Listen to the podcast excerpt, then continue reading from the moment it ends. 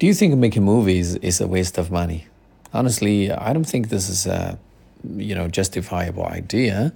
I believe that first of all, the movie industry itself is a trade that can provide you know thousands of jobs or even millions of jobs.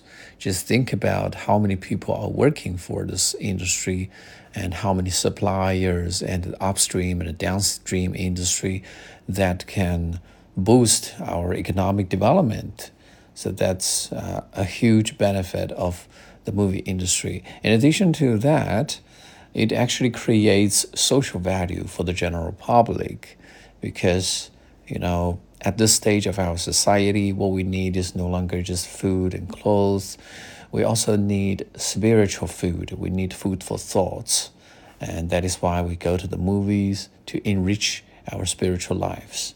So I believe the movie industry is not just an industry to burn money, you know, it's a very beneficial industry for our society.